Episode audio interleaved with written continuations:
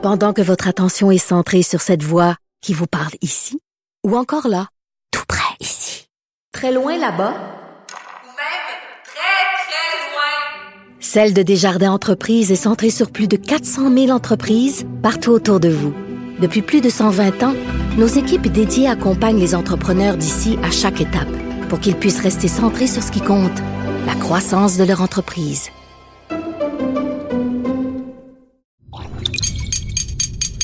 Cube Radio.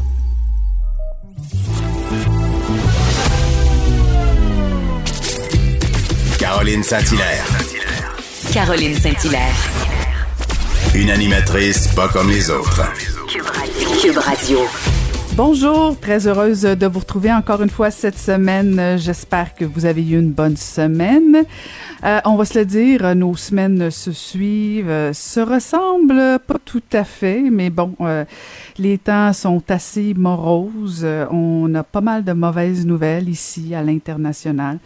Euh, ça brasse un peu partout, ça confine un peu partout aussi. On y échappe pas vraiment. Euh, la deuxième vague est j'ai presque envie de dur, dur, dur à digérer. Euh, euh, puis d'un autre côté, on a beau investir beaucoup d'argent en santé mentale, va nous falloir, je pense, un petit boost d'énergie. On arrive en plein mois de novembre, il va nous falloir de la pensée positive. Euh, je pense que tous les trucs seront permis pour passer au travers des prochains mois. Alors, le prochain balado qu'on vous a préparé, ben, essayez de voir ça comme un petit boost d'énergie pour la prochaine semaine. Un boost d'optimisme. Alors, tant mieux, profitons-en. Et euh, j'espère que ce prochaine, euh, cette prochaine heure vous donnera le boost d'énergie pour la prochaine semaine. Caroline Saint-Hilaire. Pas d'enveloppe brune, pas de lobbying. Juste la vraie bonne radio, dans les règles de l'art. Cube Radio. Alors que le gouvernement canadien vient d'annoncer un investissement de 173 millions de dollars à l'entreprise Medicago de Québec pour le développement d'un vaccin contre la COVID-19 et qu'en plus la course pour acheter des doses de vaccins bat son plein, on a voulu euh, parler à un expert pour qu'il nous explique un peu où on en est euh, dans la course au vaccin et on va aller retrouver le vice-président sciences et vaccins chez Nixelix, Luc Gagnon. Bonjour, Monsieur Gagnon. Bonjour, Mme Saint-Hilaire. Euh, D'entrée de jeu, euh, dites-nous, euh, Nixelis euh, exactement fait quoi dans, dans, dans cette recherche de vaccins contre la COVID-19? Oui, en fait, c'est une très bonne question. Dans le cadre de développement vaccin, euh, principalement du côté clinique, il y a différentes phases cliniques qui sont effectuées, des phases cliniques 1, 2 et 3, pour lesquelles les, euh, les sujets sont vaccinés pour vérifier l'immunogénicité, donc la production des anticorps et l'innocuité, afin de savoir si le vaccin est sécuritaire pour les personnes. Et nous, notre rôle, en fait, c'est d'analyser les échantillons qui proviennent des différentes études cliniques à travers le monde, euh, de manière à vérifier justement l'efficacité de ces vaccins-là, au point de vue euh. Donc, principalement, si je fais une image, là, euh, le but de notre, de notre équipe, c'est de développer des méthodes qui mesurent la- le niveau d'anticorps et surtout les anticorps neutralisants contre le virus. Et à cet, à cet effet, si on représente l'entièreté des anticorps comme étant l'armée, les anticorps neutralisants, c'est le, c'est en fait le groupe euh, de commandos d'élite qui permet d'éliminer le virus. Donc, c'est ce qu'on fait vraiment. On a développé des différents tests qui sont référencés à travers le monde. Et, à ce jour, on, analyse les différentes phases cliniques de différents, de différents gros joueurs euh, euh, qui, ont, qui, ont, qui sont en train de, de, de, poursuivre leur étude clinique.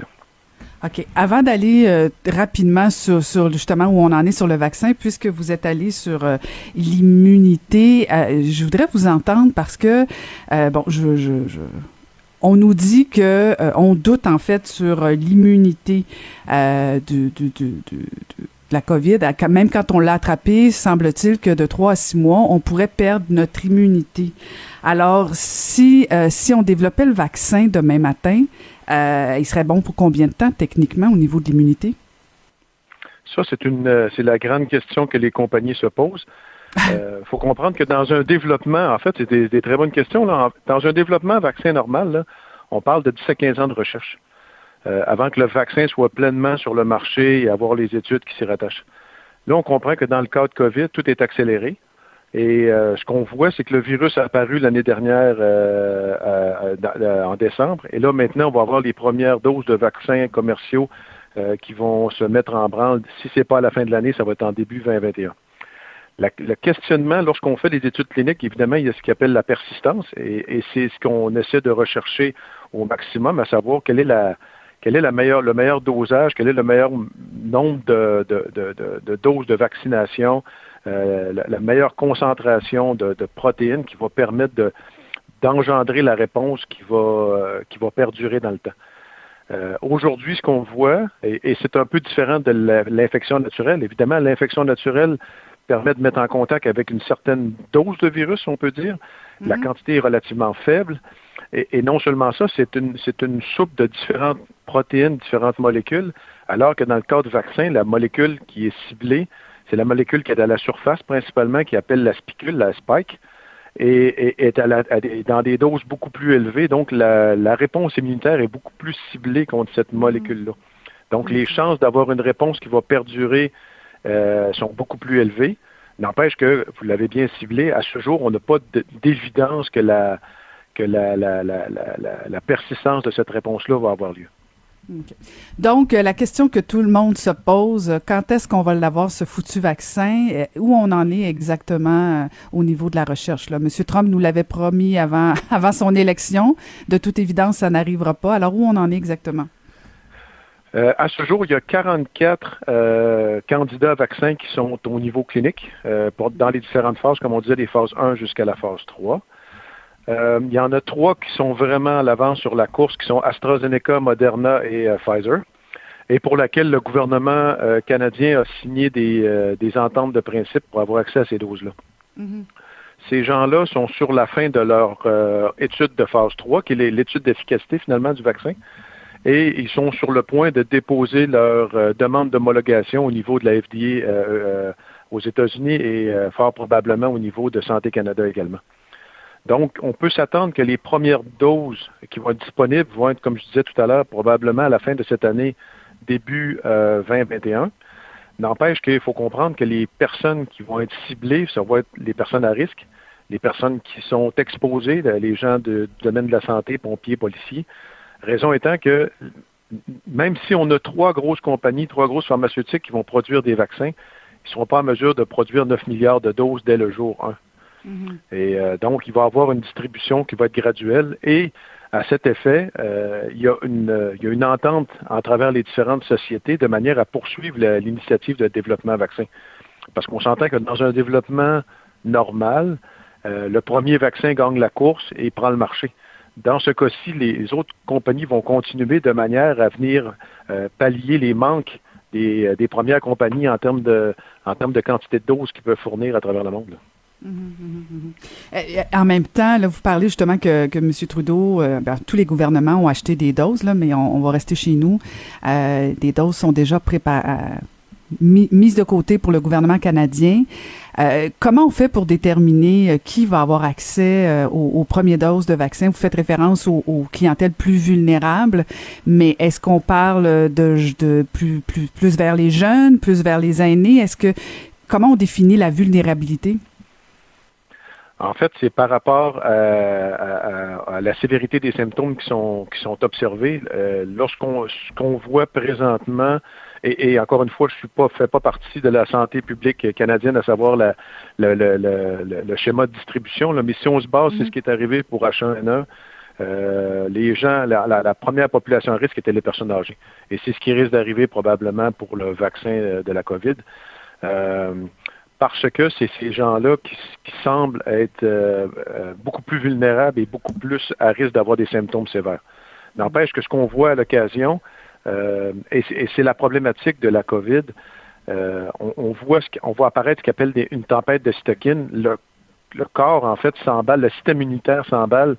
Il fait un peu, si je fais une analogie, un peu comme un choc anaphylactique. En fait, on, développe une, surréponse contre le virus qui fait en sorte que les symptômes deviennent très sévères et les patients peuvent même jusqu'à décéder. Et, c'est difficile à prévoir parce qu'aujourd'hui, il n'y a pas de point d'ancrage qui permet de dire cette personne-là est plus à risque qu'une autre. Mm. Donc, comme je disais tout à l'heure, probablement que le schéma de vaccination va cibler les personnes beaucoup plus âgées parce que ce qu'on voit présentement dans les phases cliniques, les personnes âgées sont déjà incluses. Et généralement, les phases cliniques vont euh, s'orienter vers les personnes à risque dès le départ.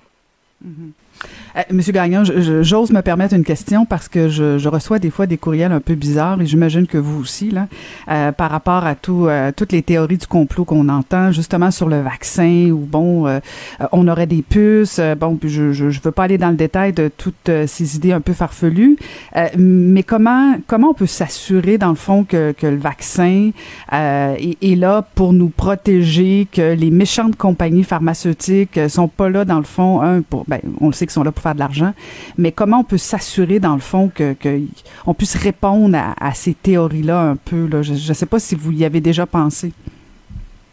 Oui, effectivement. Il faut comprendre que dans le cadre de notre boulot ici chez Nexelis Laval, notre but, nous, on est un peu euh, euh, à l'aveugle. À savoir, nous, on reçoit des échantillons cliniques qui proviennent de euh, des différentes études cliniques à travers le monde et de différents manufacturiers. Il faut savoir que sur l'entièreté des manufacturiers qui travaillent sur des vaccins qui sont dans leur phase clinique, la moitié sont, la moitié des échantillons en fait sont, analysés chez nous. Ça vous donne l'ampleur à, laquelle le, le, rayonnement de, du Québec à travers le monde est, mm-hmm. important. Et ce que je peux vous assurer, c'est que chacune de ces compagnies-là ont leur propre stratégie de développement vaccin qui, évidemment, n'est pas reliée avec les complots qu'on entend du 5G et compagnie. Le, but, c'est de, c'est de s'assurer de remettre, de mettre euh, rapidement des vaccins sur le marché pour pouvoir protéger l'ensemble de, la, population. Euh, et, euh, et, avoir les différents mécanismes qui sont derrière ces, ces, productions de vaccins-là, là, c'est pas c'est pas une histoire de complot. Première des mm. choses. Deuxième des choses, c'est on voit dans le cadre de COVID une collaboration internationale au niveau scientifique incroyable. Et je dis pas ça parce que je fais partie de ce, de, ce bouillonnement-là. On voit des compagnies en, général qui sont des compétitrices comme Sanofi et GSK qui se sont associées pour accélérer le développement vaccin. On voit des, euh, des compagnies qui travaillent avec des chercheurs académiques justement pour pouvoir améliorer et avancer plus rapidement. On voit des compagnies qui sont déjà dans des, des versions 2 et 3 de leur vaccin pour améliorer la réponse, avoir moins de doses à donner, parce qu'il faut comprendre que c'est pas seulement dans des pays industrialisés. On va aller en Afrique, on va aller en Asie, on va aller dans des pays qui sont beaucoup plus pauvres et qu'on essaie de rejoindre la population à une seule dose et non pas en multiples doses. Donc, c'est c'est faux de croire que c'est une c'est une invention des gouvernements pour faire encore plus d'argent parce que je peux vous dire que dans le cadre de Nexelis, nous, on travaille avec la Fondation Bill and Melinda Gates, on travaille avec la Fondation CEPI, qui sont des organismes à but non lucratif, et on fait notre part de, de, travail justement pour accélérer et mettre en, œuvre la, mise en marché de ces vaccins-là. Mm-hmm. Mais c'est ça, vous y avez fait référence quand même, quand vous faites référence à la Fondation Gate, euh, il y en a beaucoup qui se demandent s'il n'y a pas des intérêts quand même dans tout ça. Euh, j'entends bien ce que vous dites, mais il y a quand même une... Il y a une réponse qui, qui, qui est comme pas là de dire que qui finance ces recherches-là, ultimement, c'est quand même des grosses fondations. C'est euh, les gouvernements. On, parle à mm-hmm. BARDA US euh, qui ont fondé l'opération Warp Speed. On a le gouvernement du UK euh, qui ont fondé la Vaccine Task Force. Il y a des philanthropes comme Bill and Melinda Gates, effectivement. Et je peux vous assurer, dans le cadre du contrat qu'on a avec Bill and Melinda Gates, en fait, ce que nous, on a été mandaté de faire, c'est de développer des méthodes de, de référence internationale. Euh, parce que le, laboratoire de Nexelis euh, a développé certaines méthodes qui sont utilisées à travers le monde. Et le but de la chose, en fait, c'est le, euh, le, groupe de Bill and Melinda Gates injecte de l'argent au niveau de la philanthropie pour développer différentes alternatives. On mentionnait tout à mm-hmm. l'heure, est-ce que le vaccin numéro un va permettre d'avoir une, une, persistance au niveau de la réponse? Est-ce que le vaccin va être efficace à 100% C'est des questions qu'on se pose tous et que mm-hmm. pour le moment, on n'a pas de réponse. Donc, les, eux, ce qui financent, c'est différents chercheurs, des chercheurs académiques. C'est pas nécessairement des compagnies pharmaceutiques, c'est peut-être un petit chercheur ici au Canada, aux États-Unis, en Europe, qui va développer différentes alternatives, différentes méthodes pour euh, euh, essayer d'enrayer la circulation de COVID. Et, je peux vous dire que les sous qui sont donnés sont comptés et sont pas faits de manière à faire de l'argent parce que Bill et Melinda Gates ne possèdent pas le vaccin en tant que tel. Eux financent la recherche pour que le vaccin soit euh, euh, continue d'être développé dans les grosses pharmaceutiques parce que Bill et Melinda Gates, leur fondation en tant que telle, n'a pas l'infrastructure pour développer à large échelle des vaccins qui pourraient être mm. distribués à travers le monde. Euh, Monsieur Gagnon, une dernière question. Euh, une des, euh, un des bons côtés, s'il peut y en avoir un de, de cette pandémie, c'est que le travail des scientifiques, des chercheurs, je pense qu'a a été mis davantage euh, à l'avant-scène. Euh, On, s'est intéressé un petit peu plus à ce que vous faites comme travail, euh, à tort ou à raison, là, mais, euh, mais ça va. Est-ce que vous pensez ou espérez que ça puisse vous aider dans l'avenir? Parce que souvent, on a coupé les budgets en termes de recherche au niveau de la science, euh, en espérant que les gouvernements euh, canadiens investissent davantage. Est-ce que vous aimez cette idée, espérez que euh, on, on ne retourne plus en arrière en termes d'investissement dans la recherche, euh, notamment au niveau des vaccins, mais plus plus largement que ça? Oui, en fait, c'est un, très bon point parce que le fait qu'on rayonne de façon internationale, le fait, le fait qu'on a mis le Québec sur la map au niveau, euh, on a centralisé le développement de ces vaccins-là, euh, c'est sûr et certain, ce qu'on veut, c'est se faire reconnaître mondialement et localement. C'est- Et, et c'est un peu étrange parce que il y, a- il y a un vieil adage qui dit qu'on est nul prophète euh, dans, dans son pays. Et C'est un peu ce qui arrive parce que personne, ou presque personne, connaît Nexelis ici au Canada. Non. Pourtant, on a une reconnue mondiale dans d'autres pays. Et je peux vous dire qu'aujourd'hui, s'il y avait un vaccin qui était mis sur le marché, il y a une chance sur deux que les échantillons euh, que- de- de- qui proviennent de ces études cliniques-là aient été analysés à- à- chez Nexelis Laval. Donc, au-delà, au-delà de la, du rayonnement, c'est sûr et certain que ce qu'on veut, c'est que la, la re- reconnaissance de la recherche au Québec, au Canada, soit reconnue de manière à ce qu'on évite l'exode des cerveaux, qu'on puisse garder la science au Canada et qu'on reconnaisse euh, justement le Canada com- comme un des un des, principaux contributeurs au niveau mondial, euh, que ce soit vaccin ou dans d'autres euh, dans d'autres euh, sphères.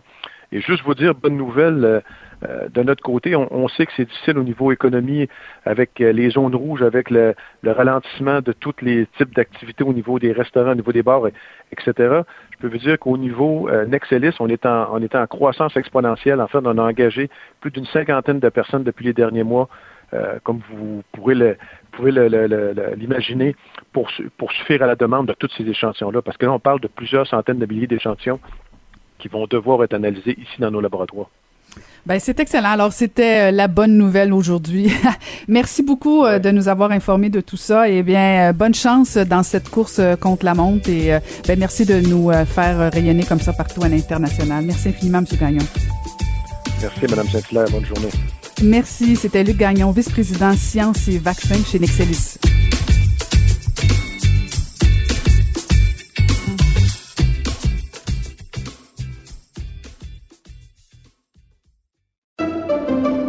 Pendant que votre attention est centrée sur cette voix qui vous parle ici, ou encore là, tout près ici, très loin là-bas, Ou même très, très loin. Celle de Desjardins Entreprises est centrée sur plus de 400 000 entreprises partout autour de vous.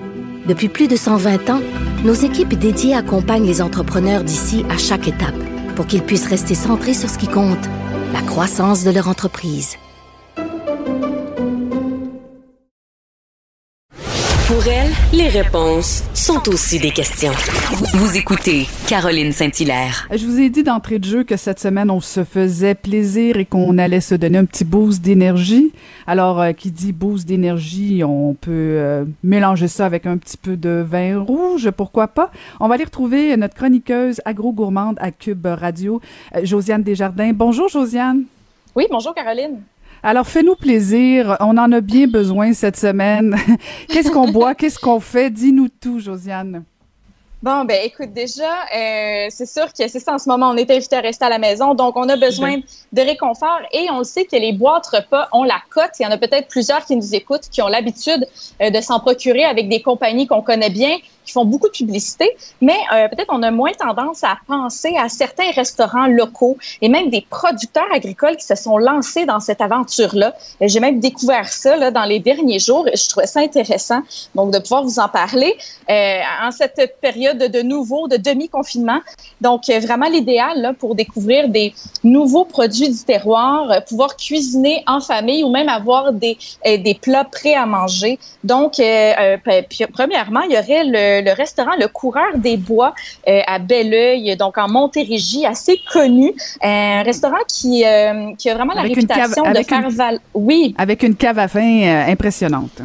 Exactement, oui, c'est ça, tout à fait, qui est affilié aussi avec l'hôtel Rive Gauche. Donc, on peut aller euh, en profiter aussi en même temps, euh, se faire plaisir le temps d'un week-end. Mais ce qui est intéressant également, c'est qu'ils offrent une boîte du coureur. Donc, euh, justement, on, a tout plein de, de petits plats qu'on peut assembler soi-même à la maison. on a les fiches techniques, tout ça, et, et, on peut ramasser le tout directement sur place si on n'est pas trop loin. Il y a aussi une livraison qui est possible dans les environs. Et ce que je voyais, c'est le menu change à chaque semaine. Donc, euh, vraiment, on a une grande variété. Et euh, par exemple, je regardais ce qui est disponible maintenant. Euh, on a une entrée de soupe à l'oignon avec lardon et fromage du gré des champs de Saint-Jean-sur-Richelieu, ou encore un pavé de filetant du Québec avec pommes de terre grelot et bok choy des serres Tourville. Donc, vraiment, c'est ça, c'est intéressant aussi de, pouvoir repérer, savoir d'où proviennent les, aliments, donc ce qu'on retrouve dans, notre assiette. Et, euh, et aussi, ce restaurant-là offre également une épicerie un local en ligne. Ça aussi, donc, une belle manière d'encourager les restaurants pour qui euh, ça va. Disons que ça, va un peu moins bien ces temps-ci, c'est plus difficile. Donc, je voyais, entre autres, on peut se procurer une côte de veau de la ferme Miboulé. Il y a toutes sortes de beaux petits produits. Donc, euh, de ce côté-là, du coureur des bois. Sinon, si on va un petit peu plus, Caroline, du côté, dans la région de Québec, à l'île d'Orléans, on a le Moulin du Saint-Laurent et qui a aussi un concept de boîte, euh, de boîte repas. Et euh, je voyais aussi dans leur menu là des quelque chose d'assez intéressant comme un franc de canard confit, euh, poivron rouge, fromage et coulis de cassis de la ferme et vinaigrerie du capitaine. Donc vraiment, on encourage des entreprises de l'île d'Orléans même. Donc très intéressant. Un porc fumé maison, pommes de terre de la ferme Valpierre et une crème fouettée au Jack Daniel. Donc vraiment, on est dans des menus très ben, réconfortant, pourquoi pas se faire plaisir. Mhm. Euh, adieu la culpabilité pour le temps d'un repas ou deux. Donc, euh, ça vaut la peine. Et, euh, et plutôt, oui, c'est ça, du côté du Saguenay, pour les amateurs d'agneau, là, vraiment, on a quelque chose ici avec la vieille ferme au Saguenay. donc, ils offrent également des boîtes repas de prêt à manger. Donc, on a vraiment tout euh, donc, on a juste à carrément déballer et mettre ça dans le four. Euh, et on a des charcuteries artisanales aussi, plusieurs accompagnements. Donc, je regardais là, rapidement qu'est-ce qu'on a. Euh, navarin d'agneau, un plat très réconfortant qui est une sorte de ragoût fait à base de tomates cultivées directement à la ferme. On a aussi des rillettes d'agneau au gras de canard, des courges poivrées gratinées. Donc, vraiment, il commence à faire froid. Donc, je pense que c'est c'est le bon temps de justement d'encourager les entreprises de chez nous, puis euh, de se faire plaisir, euh, évidemment. Mhm. Des bonnes suggestions de boîtes repas euh, faites chez nous. Il y a aussi des, des, propositions au niveau des formules de brunch qu'on peut emporter. Oui, exactement. Et euh, je nous propose une petite euh, escapade, disons escapade dans les Laurentides, ben, pour ceux qui sont dans ce coin-là, donc de d'encourager euh, la ferme La Bonté de la Pomme. Donc avec eux, eux ce qui est intéressant, c'est qu'ils ont un concept de, de style cabane à pommes. Donc vraiment, on est dans un euh, des menus, des, repas très copieux et ils offrent des brunchs notamment. Donc, euh, on a, euh, il y en a un en tout cas qui me fait particulièrement saliver juste par la description, un demi-étagé campagnard gratiné au fromage d'oka. Donc, on a pommes, érables, des pièces de fumoir et gaufres. Donc, on vraiment vient vraiment tout mettre ça ensemble. Donc, un petit sucré salé à se mettre sous la dent. Euh, et, par ailleurs, qu'est-ce qu'on a aussi dans le menu brunch? On a un filet de truite à l'amérindienne fumé au bois de pommier ou encore des saucisses maison, pommes, bacon et érable directement du fumoir, donc toutes des choses qui sont faites sur place, euh, sans doute avec beaucoup d'amour et, euh, et, de, et de goût et de toutes sortes de, de bonnes choses. sinon, toujours dans les brunchs, on a aussi en chaudière à palais bleuet du Vire Crêpe, donc c'est une bleuetière mm. qui aussi a un restaurant. Et euh, oui, et donc là, vraiment, on a, euh, on a un menu qui, qui met le, le bleuet en vedette, mais dans toutes ses euh, possibilités. Donc, entre autres, des œufs bénédictines, des crêpes avec des coulis, coulis de, de, de, bleuet ou même de d'autres petits fruits. vraiment, vraiment, là, si vous avez la dent sucrée et vous êtes de cette région-là, donc pourquoi ne pas encourager les bleuets du Vire-Crêpe, donc euh, menu déjeuner à emporter. Et il faut commander en ligne. Donc, toujours aller voir sur les sites parce qu'il y a certaines, euh, certaines spécificités vraiment, ça, se fait bien si on prévoit un petit peu. Et euh, ben, sinon, si on sort des menus brunch, peut-être pour ceux qui veulent vraiment euh, faire comme s'ils étaient au restaurant, donc un menu table d'hôtes de type champêtre, bien, on aurait euh, la ferme La Rabouillère en Montérégie, qui est une ferme, une ferme d'élevage très, très diversifiée. Donc, ils font de la pintarde, euh, du canard et toutes sortes de choses. Et ça se reflète vraiment dans le menu qui est très changeant aussi. Donc, euh, menu 4 services, version take-out ou encore disponible en livraison. Donc, c'est en Montérégie. Et, euh, mon Dieu, il y a vraiment... Euh, il y a vraiment Là, la liste, c'est impressionnant tout ce qu'on a. Euh, plusieurs types de potages, euh, crème d'oignon au cidre et au vieux cheddar, euh, duo de porc côte levée, sauce coureur des bois. Donc, il y a vraiment aussi comme une, quand, on parlait du restaurant, le, du coureur des bois, il y a comme une, on peut vraiment s'inspirer les uns les autres aussi. Euh, c'est ça qui est intéressant avec les menus très locaux et très, euh, fermiers, très de chez nous qu'on peut nous offrir dans ces fermes-là. Et, et, rapidement, Josiane, si tu avais un vin à nous recommander, un vin du terroir, tu irais avec quoi?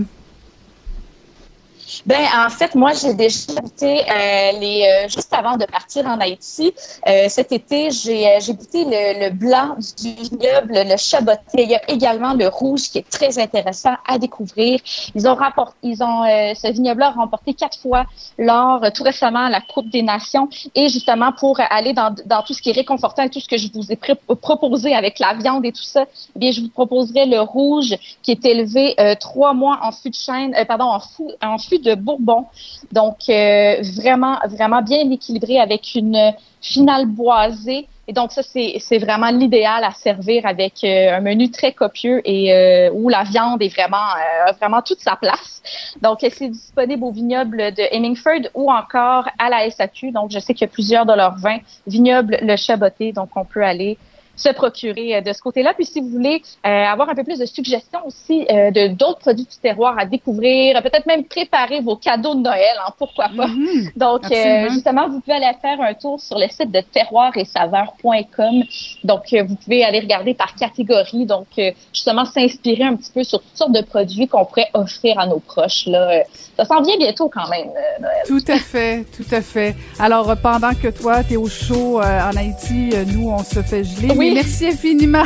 Merci infiniment de nous avoir parlé ce matin, Josiane. Ça fait plaisir. Merci, Caroline. Merci. C'était Josiane Desjardins, chroniqueuse agro-gourmande à Cube Radio.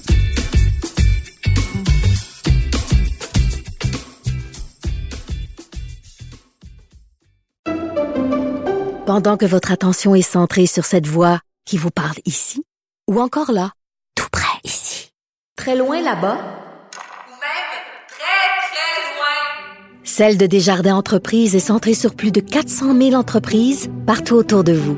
Depuis plus de 120 ans, nos équipes dédiées accompagnent les entrepreneurs d'ici à chaque étape pour qu'ils puissent rester centrés sur ce qui compte, la croissance de leur entreprise.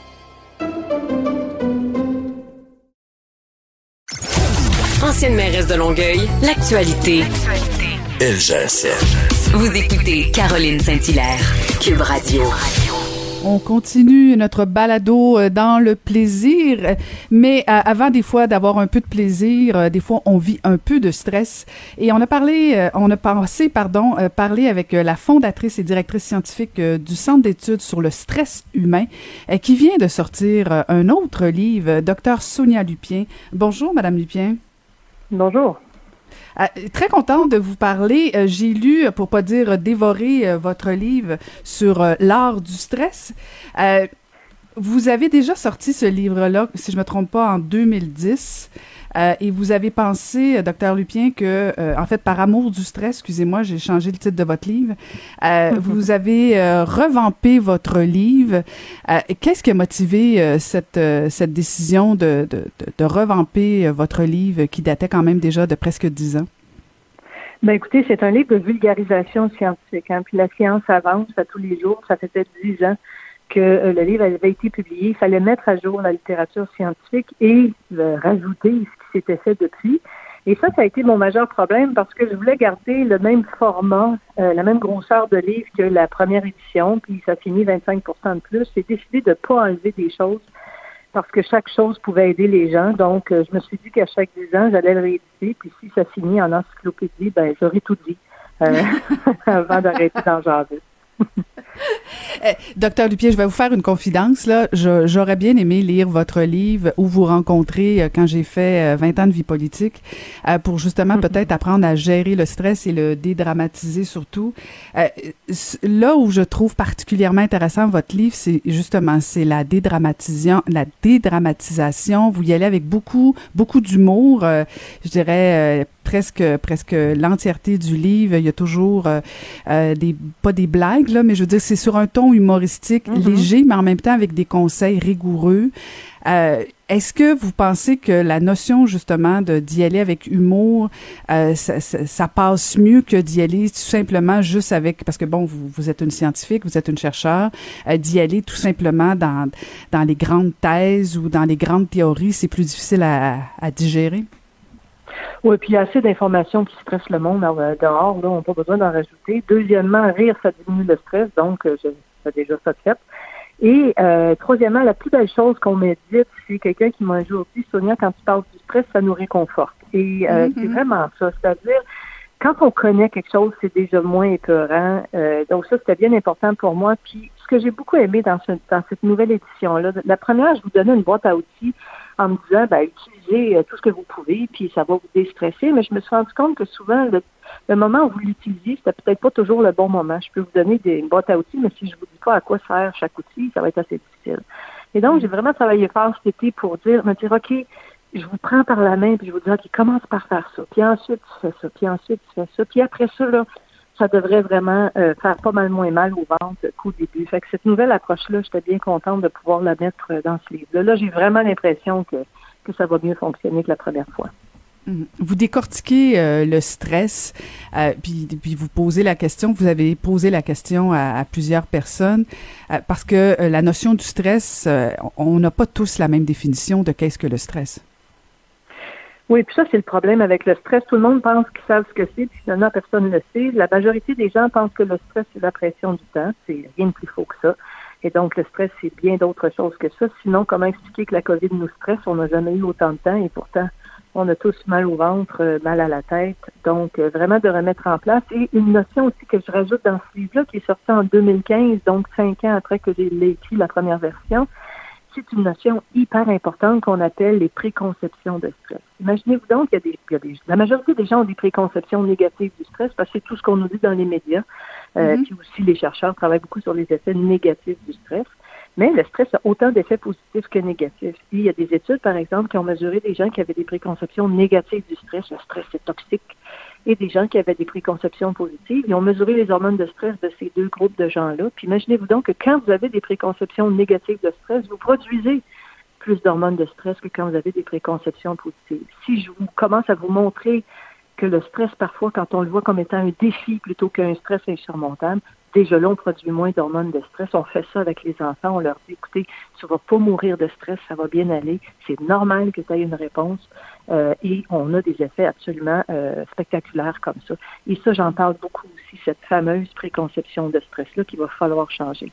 Hum, hum, et, en fait, c'est un des chapitres, euh, il y en a plusieurs, là, mais, mais qui, qui, qui m'a parlé beaucoup parce qu'effectivement, le stress peut devenir un moteur fort d'action.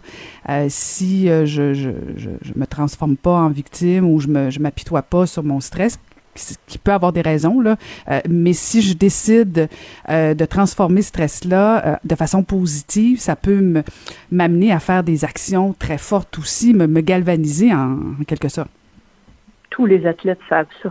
Hein, la majorité mm. des athlètes ont bien compris depuis longtemps que le stress peut être un moteur de performance si on sait comment le canaliser. Et moi, le chapitre que je préfère dans le nouveau livre, c'est vraiment celui, j'ai dit, bon, l'appeler comme ça, ça s'appelle Apprendre à bien stresser. Il y a une bonne mm-hmm. façon de stresser. Et pour ça, il faut accepter une coupe d'affaires. C'est-à-dire, il faut accepter d'être alarmé. Il faut accepter qu'on ait un petit hamster qui va commencer à, à nous jaser parce que le cerveau détecte une menace. Mais ça ne veut pas dire que parce que le hamster s'active, que c'est la fin de l'humanité.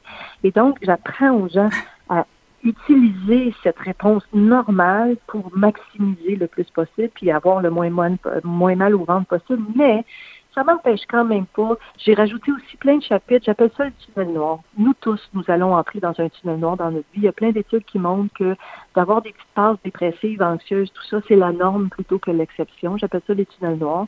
Quand on entre dans un tunnel noir parce qu'on a trop stressé, on va en ressortir, mais j'aide aussi les gens à trouver de l'aide. Quel genre de psy on a besoin? Quel genre de thérapie? Mm-hmm. Comment le reconnaître et tout ça pour que les gens qui se retrouvent ce que j'appelle dans la nouvelle version une blessure de stress soient capables de trouver des façons de, de, de réparer ça. Mm-hmm. Il y a beaucoup de choses euh, qui ont été dites, écrites sur ce fameux hamster-là. Euh, comment on apprend à le, le gérer. Euh, euh, puis vous, vous parlez beaucoup, si je me trompe pas, la, la, différence entre réfléchir et ruminer. Et ça, je vous avoue mm-hmm. que ça m'a fait réfléchir beaucoup parce que on a l'impression qu'effectivement, quand le hamster commence, là, puis bon, c'est pas juste la nuit, des fois il est le jour, il est un peu partout, il est un peu n'importe comment. la nuance que vous faites, je la trouve particulièrement intéressante au niveau de la réflexion versus le fait de commencer à ruminer. Exactement. Puis c'est pas moi qui l'ai fait. Je, je rapporte euh, les résultats de chercheurs euh, bien mm-hmm. plus allumés que moi qui ont eu cette idée absolument fabuleuse de distinguer quand est-ce qu'on réfléchit, quand est-ce qu'on rumine. Et le hamster, pourquoi il est là souvent, c'est que les gens détestent réfléchir. Ils ont l'impression qu'en y pensant, ça va juste activer la bête quand c'est l'inverse. Et ce qui était intéressant de réaliser quand j'ai relu toute la littérature scientifique avant de réécrire le livre, c'est que en dix ans, depuis la première édition, il y a beaucoup, beaucoup d'études qui ont été faites sur l'hamster vraiment, tu sais, comme pourquoi est-ce qu'on a un hamster qui s'active puis on se met à ruminer? Et ce qui est très intéressant, puis ça, je le résume dans le livre, si vous écoutez ce que votre hamster vous dit, vous allez savoir quand est-ce qu'il va vous amener à ruminer versus quand il va vous amener à réfléchir. Par exemple, écoutez ce qu'il vous dit. Si ce qu'il vous dit, c'est négatif, et c'est toujours dans le passé, ah, ce qu'il a dit la semaine passée, puis là, ça y est, là, à ce moment-là, c'est un petit, euh, une petite alarme, comme je dis, vous pouvez ruminer 15 minutes, mais après ça, mettez-vous une alarme puis faites autre chose parce que, à part de vous faire produire trop d'hormones de stress, ça n'aura pas vraiment d'impact. Et donc, c'est des petites fines nuances, mais elles sont essentielles. Et donc, au lieu d'éviter de réfléchir et d'écouter l'hamster, quand on l'écoute, on sait exactement où est-ce qu'il essaye de nous amener. L'hamster, il est nécessaire à la survie. C'est quoi un hamster qui s'active? C'est votre cerveau qui a détecté une menace que vous n'avez pas négociée. Je peux vous assurer que tant aussi longtemps que vous ne négocierez pas la menace, il va activer l'hamster son travail, c'est d'assurer votre survie. Ah, je le répète, j'aurais aimé ça vous rencontrer avant. Il me semble que j'aurais mieux dormi quelques années, mais bon, c'est pas grave. Ça, sera pour l'avenir parce que le hamster, disons, qui a été hyper actif chez nous. Euh, ah, puis vous, faites vous faites référence aussi, docteur Lupien, à l'estime de soi versus le stress. Ça, ça aussi, je trouve ça particulièrement éclairant. Oui, puis l'estime de soi, vous savez, au début, on pensait qu'on avait soit une faible estime de nous dans tout, ou une forte estime de nous. Puis là, les profs ont essayé, les profs ont essayé d'augmenter l'estime. Là, puis il y a des gens qui disent qu'on a créé les enfants. Ouais, bref, on a tout eu un débat. Et de plus en plus, les, les chercheurs montrent qu'il y a différentes estimes de soi. Puis je raconte ma propre histoire où je dis, écoutez, moi, vous pouvez me demander de donner une conférence à 5000 personnes. Écoutez, je n'ai aucun problème, je vais out. J'ai une très bonne estime de moi là-dessus. Je sais je suis capable de quoi. Demandez-moi de faire 70 km de vélo. Ça y est, m'a broyé pendant quatre jours. Là, je vais être sûre que je serai pas bonne. Puis je suis tellement fatigante pour mes amis qui doivent composer avec ça parce que j'ai, j'ai pas une bonne estime de moi en termes de Sonia sportive mais j'ai une bonne estime de moi en tant que Sonia scientifique. Et donc, je montre qu'il y a des gens qui peuvent avoir une mauvaise estime d'eux-mêmes dans un domaine versus pas un autre. Et c'est ça qui va expliquer que le domaine dans lequel ils n'ont pas une bonne estime d'eux-mêmes vont les stresser. Moi, je trouvais que c'était très, très informatif parce qu'à ce moment-là, on peut aller personnaliser un peu notre approche puis dire, OK, euh, mon estime de moi, je ne vais pas la travailler partout, je vais la travailler juste dans ce domaine-là. Et à ce moment-là, je vais arrêter de stresser avec ça. Mm, mm. Vous parlez beaucoup, euh, docteur Lubien. En fait, vous vous prêchez, préconisez le sport comme euh, comme euh, déstresseur aussi. moi, je peux vous confier, puis de toute façon, je l'ai déjà dit là, que probablement que justement la course, la marche, a probablement sauvé ma vie à plusieurs reprises parce que justement, c'est un excellent exutoire. c'est prouvé scientifiquement ça. Mm oui, puis j'ai fait une chronique aussi à là par Radio Cannes euh, là-dessus. Ça, crée des nouvelles cellules et je mets une image dans le livre si vous ne me croyez pas. C'est pas, pas moi qui l'ai créé, l'image, c'est les chercheurs. Ils ont fait euh, courir des rats dans, un, dans une roue versus euh, être sédentaire et on se crée, on appelle ça la neurogenèse, on se crée des nouvelles cellules. Et donc, oui, le sport, mais bien d'autres choses. Hein. Puis comme je vous dis, vous n'avez pas besoin d'aller une heure et demie au gym. Faites 15 minutes de danse sur I Will Survive. Vous allez voir, ça va faire la job aussi, là, comme on dit en bon québécois. Et mm-hmm. ce que je voulais aussi dire, c'est aux gens qui sont dans un tunnel noir, c'est-à-dire dépression, l'anxiété, tout ça, ne vous empêchez pas de sortir. Même si vous faites un kilomètre à super tranquillement, là, que ça vous prend toute votre énergie, ce kilomètre-là vaut la peine, puis vous allez vous rapprocher plus vite que la lumière au bout du tunnel noir que si vous restez à la maison. Pourquoi? Parce que la lumière va avoir un impact, l'exercice physique va aider vos cellules à bien négocier tout ça, et vous allez vous donner cette petite chance-là. Hmm. Ben, merci infiniment de nous avoir parlé. Alors, je rappelle que les gens peuvent se procurer euh, votre livre Par amour du stress. Euh, merci beaucoup, docteur Lupien. C'est moi qui vous, euh, vous remercie. Bonne journée. Merci. C'était Dr Sonia Lupien, fondatrice et directrice scientifique du Centre d'études sur le stress humain.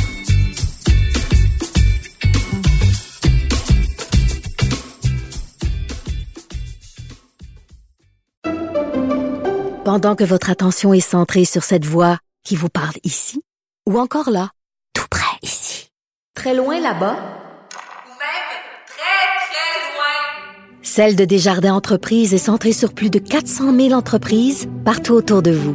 Depuis plus de 120 ans, nos équipes dédiées accompagnent les entrepreneurs d'ici à chaque étape pour qu'ils puissent rester centrés sur ce qui compte, la croissance de leur entreprise. Pour elle, les réponses sont aussi des questions.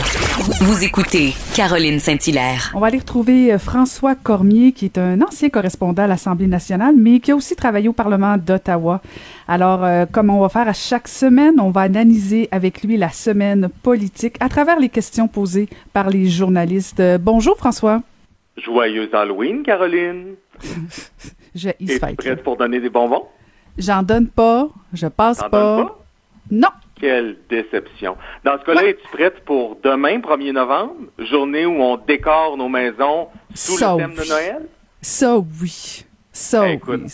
Moi, d'habitude, je, suis un des partisans euh, qui font en sorte qu'on attend. Là. Je, suis un de ceux qui attend le 1er décembre. Mais cette année, mon maire, Régis Labombe, a fait un appel à tous pour dire on envoie, on met de la lumière dans novembre, dans Grisaille, dans la pandémie. C'est une excellente en plus, avec le changement d'heure de ce soir. Alors, demain, go, go, go, décoration de Noël. J'espère que tu vas être prête aussi. J'attends tes photos. Oui, oui, oui, Non, mais c'est une excellente idée, François. Moi aussi, d'habitude, j'attends tard. Euh, mon sapin de Noël, tu vois, il est commandé, je pense qu'il arrive le 7 décembre. Fait que je, vais être un peu tard au niveau du sapin intérieur. Mais effectivement, au niveau des décorations extérieures, euh, la lumière, on en veut. C'est une belle idée euh, du maire. Les maires ont toujours des bonnes idées. Ils sont des élus oh, exceptionnels. Ils n'ont pas toujours des bonnes idées, non? On enchaîne. Vas-y, François. Qu'est-ce que tu nous as sorti cette semaine? de Noël, quand même, c'est pas sans raison, Caroline, parce que ah. on a eu droit à un petit accrochage sur Noël entre Ottawa et Québec euh, cette semaine, alors que Justin Trudeau venait de dire à Ottawa qu'on allait passer un hiver plate qu'on pourrait pas nécessairement se rassembler avec nos familles à Noël dans plusieurs régions du pays. Là. Évidemment, ce sera pas pareil selon les régions. Il y a une journaliste de CTV qui a fait réagir, qui a eu la bonne idée de faire réagir M. Legault au propos de Justin Trudeau. La réponse peut étonner. C'est un échange en anglais. Attention, on écoute. Christmas. That if we don't do something now, then that's going to be kind of what's going to be uh, at stake. Are you thinking that long term at this point, and what could Christmas look like in Quebec? I think that the first thing that is important is that Mr. Trudeau doesn't open the borders. Hein, M. Legault qui répond que Justin Trudeau devra s'assurer de ne pas rouvrir les frontières. Et il disait par la suite qu'il pense qu'il y a toujours un espoir pour Noël. D'abord, mon Caroline, je donne 10 sur 10 à ma collègue de CTV parce que je suis pas certain que j'aurais posé moi-même la question. Vous savez qu'on parle de Noël à François Legault à toutes les semaines à peu près. Et euh, de lui poser encore une fois la question, là, c'était pas nécessairement essentiel, mais puisque Justin Trudeau le dit, ben pourquoi pas reposer la question encore une fois. Et là, ce qui est intéressant, c'est la réponse, c'est-à-dire qu'il fait un ricochet à, Justin Trudeau, qui lui, en fait, utilise son miroir pour y renvoyer une, euh, une balle courbe en disant, euh, non, non, Justin Trudeau, là, c'est sur les frontières qui, qui devrait se concentrer. On sent que c'est mhm. pas l'amour entre les deux politiciens. je trouvais ça bien intéressant comme réponse. Oui, on le sent. On le sent qu'il y a un petit bras de fer, euh, effectivement. Il lui a gentiment dit, mets le doigt dans tes affaires, mon petit Justin. Moi, mais là, la grande question, hein, c'est de compétence euh, fédérale ou provinciale? euh, Moi, moi, je pense que dans le doute, c'est municipal. C'était le blague. Encore une fois, Mais on non, écoute, Caroline. Oui, oui, Hier- non, non, mais hier, 30 j'imagine la face, j'imagine la face des mères. Ils voudraient tellement pas s'occuper de ça. T'imagines Ben la première, la première personne qui décide d'annuler Montréal. Écoute, non, non, non, non. Vas-y, enchaîne, François. Je, je, je- je dépasse mon mandat. Écoute, hier, 30 octobre, euh, on soulignait évidemment un anniversaire important, hein, les 25 ans du, euh, du deuxième référendum sur la souveraineté du Québec. Et plus tôt cette semaine, je ne sais pas si tu as vu cette lettre qu'a signée la chef libérale Dominique Anglade. Absolument. Qui a profité de l'occasion un peu pour dire qu'il faut réclamer plus de pouvoir à Ottawa. Hein? Souveraineté culturelle, euh, pas de conditions quand le fédéral fait des transferts, surtout en santé. Euh, soumettre les entreprises fédérales qui sont sur le territoire québécois à la loi 101. Tu sais, on, on sait que tout ça, ça s'inscrit dans une volonté de Dominique Anglade de paraître plus nationaliste, fédéraliste, mais de, de- de réclamer plus de pouvoir à Ottawa. Alors, Louis Lacroix, de Cogeco, euh, a eu la bonne idée de demander à Dominique Anglade, dans le fond, euh, jusqu'où elle était prête à aller, euh, jusqu'où elle est prête à aller pour affirmer son nationalisme. Voici l'échange, c'était mardi. En 2006, à TV5, Jean Charest avait dit à l'époque qu'à son avis, un Québec indépendant serait viable économiquement. Philippe Couillard a répété la même chose en 2014. Vous, euh, vous avez un background économique important, donc vous savez, euh, vous êtes sensible à ces choses-là. Est-ce que vous croyez qu'un Québec indépendant est viable économiquement? J'aime beaucoup cette question parce que euh, il dit en quelque sorte, OK, tu veux me dire que tu es nationaliste, Dominique Anglade, là, tu veux qu'on dise aux gens que, que tu réclames plus de pouvoir, parfait, mais on va pas se contenter de ce qui est écrit dans ta lettre et de ce que tu nous dis. On va, on va essayer d'aller plus loin, puis de mettre en perspective avec des choses que d'autres chefs ont déjà déclarées. Alors, euh, Dominique Anglade, qui, par ailleurs, n'a pas voulu se commettre. hein. Elle a jamais, euh, Louis a bien essayé, mais n'a jamais voulu euh, dire qu'un qu'un Québec indépendant serait, serait viable économiquement. Genre de question qu'on n'aime pas, ça. Ben Quand non, on est un élu. Mais en pas, même temps, euh, elle aurait dû anticiper. Je veux dire, euh, c'est, c'était clair que la question allait venir. De toute façon, toutes les questions que, que Dominique Anglade devrait anticiper, c'est justement les comparaisons constantes avec Philippe Couillard, Jean Charest et Robert Bourassa. Oui, et si j'étais elle, là, je me ferais un grand cahier, les questions qui me seront posées à la prochaine campagne électora- électorale, et celle-là, je la mettrais dedans pour avoir une réponse la prochaine fois qu'on va me la poser, quand ça va être un dossier peut-être un peu plus chaud qui c'est dans la prochaine campagne, on ne sait pas, là, c'est dans deux ans quand même. Troisième question qu'on analyse ensemble, Caroline, on reste dans le thème de l'indépendance du Québec. C'est une question qui m'a dérangé. Euh, puis j'ai dû la réécouter trois, quatre fois pour savoir exactement ce qui me gossait là-dedans. C'est le collègue Antoine Robitaille qui fait réagir Manon Massé à un sondage léger. On écoute. Un sondage récent nous euh, dit qu'à Québec solidaire, euh, il n'y a que 51% de souverainistes, euh, 42% de fédéralistes. Comment vous avez réagi quand vous avez découvert que c'est quand même un des fondements de Québec solidaire d'être souverainiste, qu'il y a si peu de souverainistes? Euh, euh, écoutez, je pense pas que ça disait qu'il y avait 40 quelques pourcents de 42 fédéralistes. Non. fédéralistes, 51 de souverainistes. Comment était formulée la question? Je me souviens pas exactement. Ça posait la question. sur la souveraineté du Québec avait lieu aujourd'hui. Voteriez-vous pour ou contre la souveraineté du Québec? Alors, ce que le sondage dit, Caroline, c'est parmi ceux qui ont voté pour Québec solidaire aux, aux dernières élections ou qui voteraient pour Québec solidaire, il y en a 42% qui voteraient non s'il y avait un référendum. Alors, puisque Québec solidaire, c'est un parti indépendantiste, là, on met ça un peu la face de Québec solidaire en leur disant, ben là, vous avez plein de fédéralistes dans votre parti et je, je dois te dire que je ne comprends pas ce genre de questions-là, en ce sens que ce, ce questionnement-là, là, pas que qu'Antoine pose la question, mais le fait juste qu'on y réfléchisse, c'est que si tu es une personne à gauche, bon, c'est sûr que tu voteras pas pour la CAQ. C'est sûr que tu voteras pas pour le PLQ. Puis le PQ, on n'est pas trop à gauche non plus. Donc, il reste le NPD Québec, les Verts ou Québec solidaire. Alors, de dire qu'il faut absolument être indépendantiste pour voter pour Québec solidaire, toi, t'en penses quoi? Ben, ben oui, la question était tout à fait pertinente. Là, je suis tellement pas d'accord avec toi, euh, François, parce que euh, rappelle-toi, Manon Massé est la première à dire sur toutes les tribunes que le seul et unique parti qui peut faire l'indépendance, qui est là pour le peuple, par le peuple, c'est Québec solidaire. Euh, il y a quand même une incohérence. Oui, tu as le droit, si tu es de gauche, de pouvoir voter à Québec solidaire, mais il faut que tu sois conscient que, en principe, sont un, c'est censé être un parti qui veut faire l'indépendance. Oui, euh, mais t'en es conscient, mais je veux dire, c'est pas.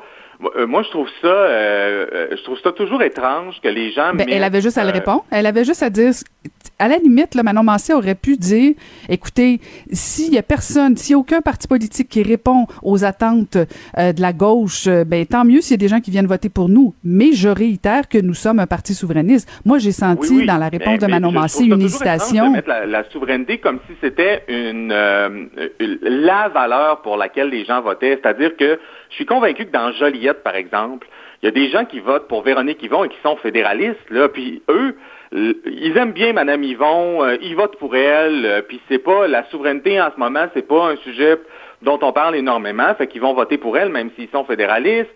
Euh, je te donne un autre exemple. Si je suis contre le projet GNL Québec au Saguenay, puis que je vis au Saguenay, mais que je suis un fédéraliste, ben là, je suis un peu dans le trou parce que et la CAQ et les libéraux soit se commettent pas trop trop ou soit appuient le projet.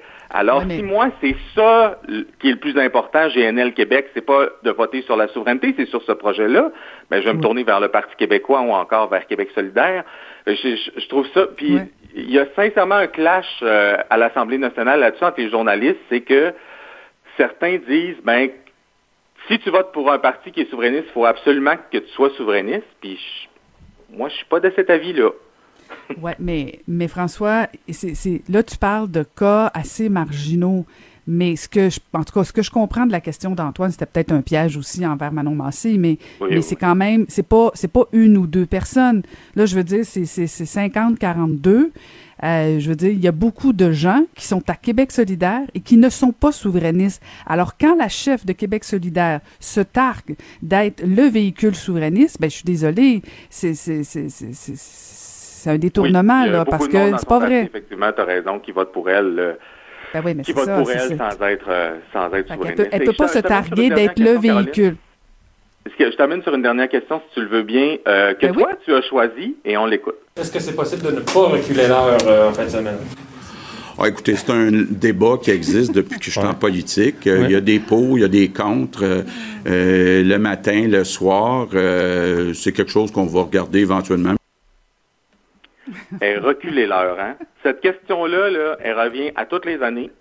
Ah, ouais, ça, je savais pas ça, écoute. Ah non. J'en reviens pas. non seulement elle revient à toutes les années, là, mais à chaque fois, le ministre responsable, c'est le ministre de la Justice. Donc, à chaque fois, on questionne le ministre de la Justice sur ses intentions. Puis à chaque fois, j'ai des collègues journalistes, là, que euh, c'est comme le jour de la marmotte, c'est comme, hey, je vais y poser une question sur le changement d'heure, là, ça va être bon si on exploite ce sujet-là cette année. Oui, comme les 25 autres dernières années où on l'a posé, cette question-là, moi, honnêtement, je suis capable de l'entendre. Puis, personnellement, moi, je suis un gars du matin. Je m'assois souvent à mon bureau vers 7h, 7h15 le matin pour commencer à travailler. Commence tard? Commence tard? Oui. à, mon bureau. Je lis les journaux avant, là. Mais, ah, euh, cette, cette moi, là, qu'il fasse noir jusqu'à 8h15, 8h30 le matin, comme dans certaines villes dans l'Ouest canadien, ça ne m'intéresse pas. En tout cas, c'est un débat qui revient année après année, puis je le, je le trouve fascinant, mais il ne faut pas oublier de changer d'heure ce soir. Non, mais en fait, moi, je, trouvais ça particulier. Écoute, je savais pas que la question était posée à chaque année à l'Assemblée nationale. Là, tu m'apprends quelque chose. Mais je trouvais qu'en pleine, en pleine pandémie, j'imaginais, euh, j'ai vu la face de François Legault. Il a été euh, stoïque, il a été impeccable. mais moi, je pense que j'aurais levé les yeux dans les airs. Là, je veux dire, on, annonce des décès, on annonce du confinement, puis la question du journaliste, c'est de dire est-ce qu'on recule l'heure? Euh, écoute, quoi, le journaliste est assez courageux pour pas dire un petit peu euh, téméraire de poser cette question-là. Hein, il, y a, vraiment beaucoup de gens que, euh, sur le plan mental, le changement d'heure affecte énormément que le manque de lumière affecte énormément et qui là se disent là cette année puis d'ailleurs le Parti québécois en fait son cheval de bataille un de ses chevaux de bataille cette semaine en disant euh, là on n'a pas besoin de vivre ça en plus la difficulté du changement d'heure Alors, euh, je, je, je, vous incite tous à vous acheter une lampe de luminothérapie et je n'ai pas reçu d'argent pour faire cette publicité-là, mais euh, ça, non, mais mettez, de la lumière artificielle quitte à ne pas avoir de la véritable lumière. Non, mais tu as pris soin de l'acheter avant de nous faire la recommandation pour être certain Oh qu'il y en oui, ait euh, pour toi, hein, c'est ça? hein. Il n'était pas question que ce soit un élément papier toilette, cette affaire-là. Mais en fait, la question sur le changement d'heure, juste avant qu'on conclue là-dessus, euh, François, elle, elle devrait peut-être être posée un peu plus à l'avance parce que là, on arrive toujours euh, aux dernières euh, journées avant. Je veux dire, il faudrait peut-être la poser de façon euh, à- en amont pour qu'effectivement on, on s'y penche. Mais là, à deux Ben, jours, c'est pas vrai. Alors, je, te propose qu'en juillet prochain, on fait une émission spéciale sur le changement d'heure.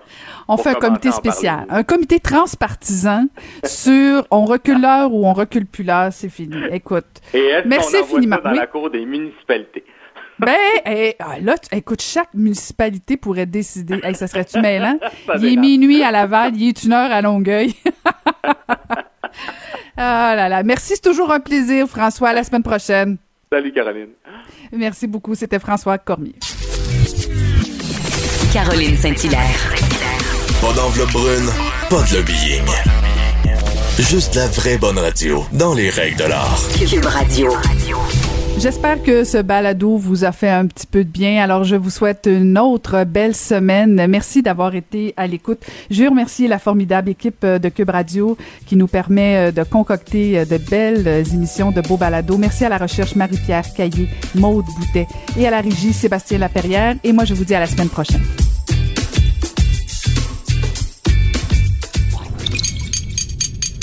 Cube Radio.